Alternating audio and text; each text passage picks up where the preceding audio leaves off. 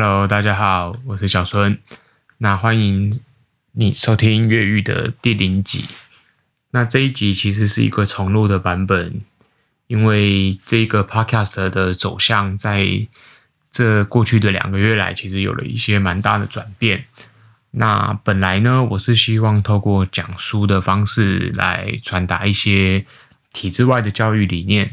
但后来就默默的发现说，诶，这样子实在是还蛮辛苦的。觉得说我做出来的内容，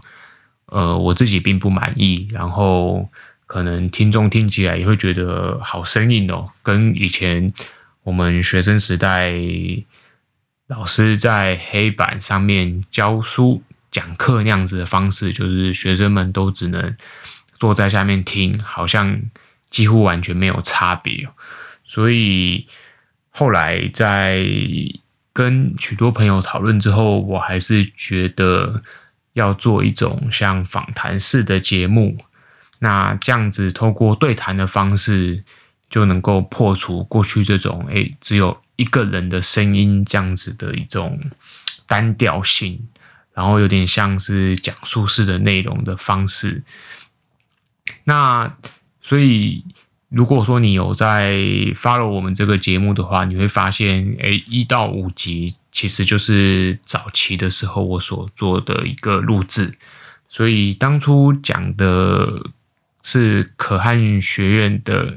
魔法教育奇迹这本书，那因为它里面刚好有提到一些。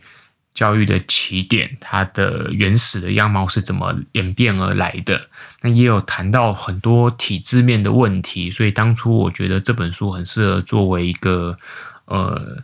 入门的。如果说你是受传统教育的熏陶而长大的孩子，那像这样的内容，可能你会有一点冲击，就是说教育跟你过去所想象的不太一样。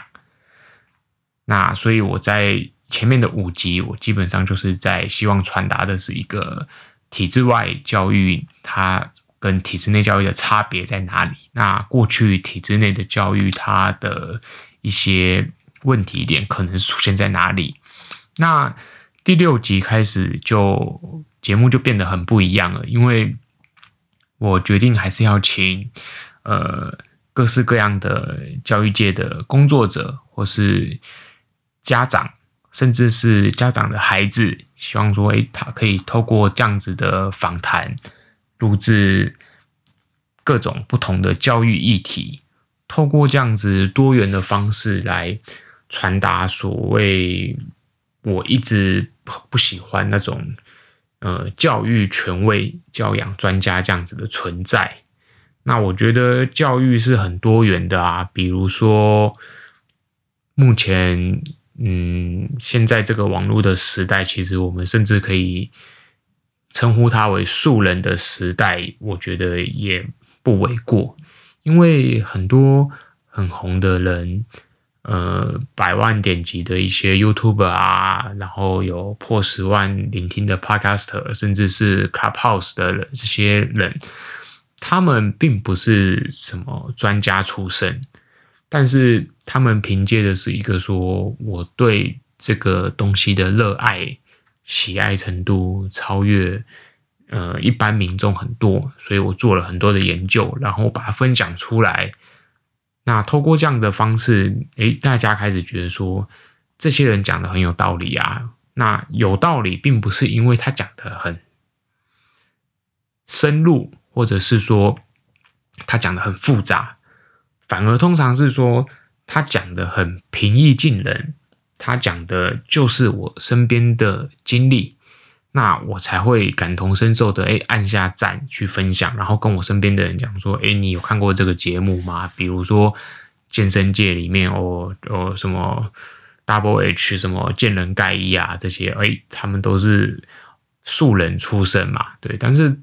他们都不是平所谓的非专家。可是却好像已经影响的层面已经高过那些所谓的专家了，所以我觉得教育类也可以有一样的节目啊，就是我们干嘛一定要请教养专家、教育权威来上这个节目呢。我们应该可以去听一听不同的教育的人，他们的，比如说老师，然后或者是家长，或者是被这种体制外教育的小朋友，他们来讲一讲，就是说，诶，我们看到过往台湾的教育可能有什么样的问题。那什么样的教养可能会出现什么样的状况？那这些东西用讲的还是很抽象，所以我们这个节目会有一个很大一块，就是说我们会请我们的来宾，他们去讲一个，比如说生活中的例子。那这些例子是听众朋友你们身边也会发生的。好比说，诶，我的小孩一直哭，要怎么办啊？或者是，诶，我的小孩数学学不好，要怎么办？诶，我的小孩英文要几岁开始学？像这样子生活中的例子，我们会请各式各样的体制外的这些，像刚刚提到的老师、家长，甚至小朋友们去分享他们的看法。那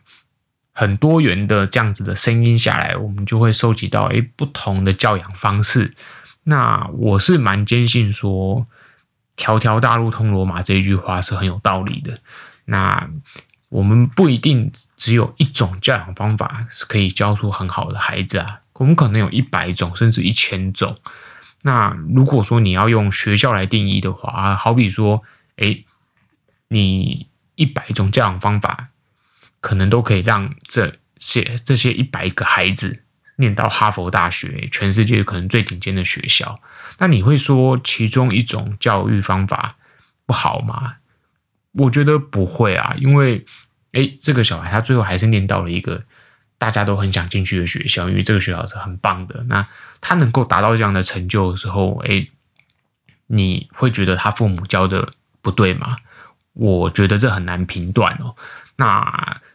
这也是这个越狱这个节目里面，我开始想要收集各种很多元的声音，去突破说，诶，只有我自己一个人在讲的这种讲述式的这种单人的声音哦。因为我相信，嗯，教育这样的议题，其实透过很多的讨论跟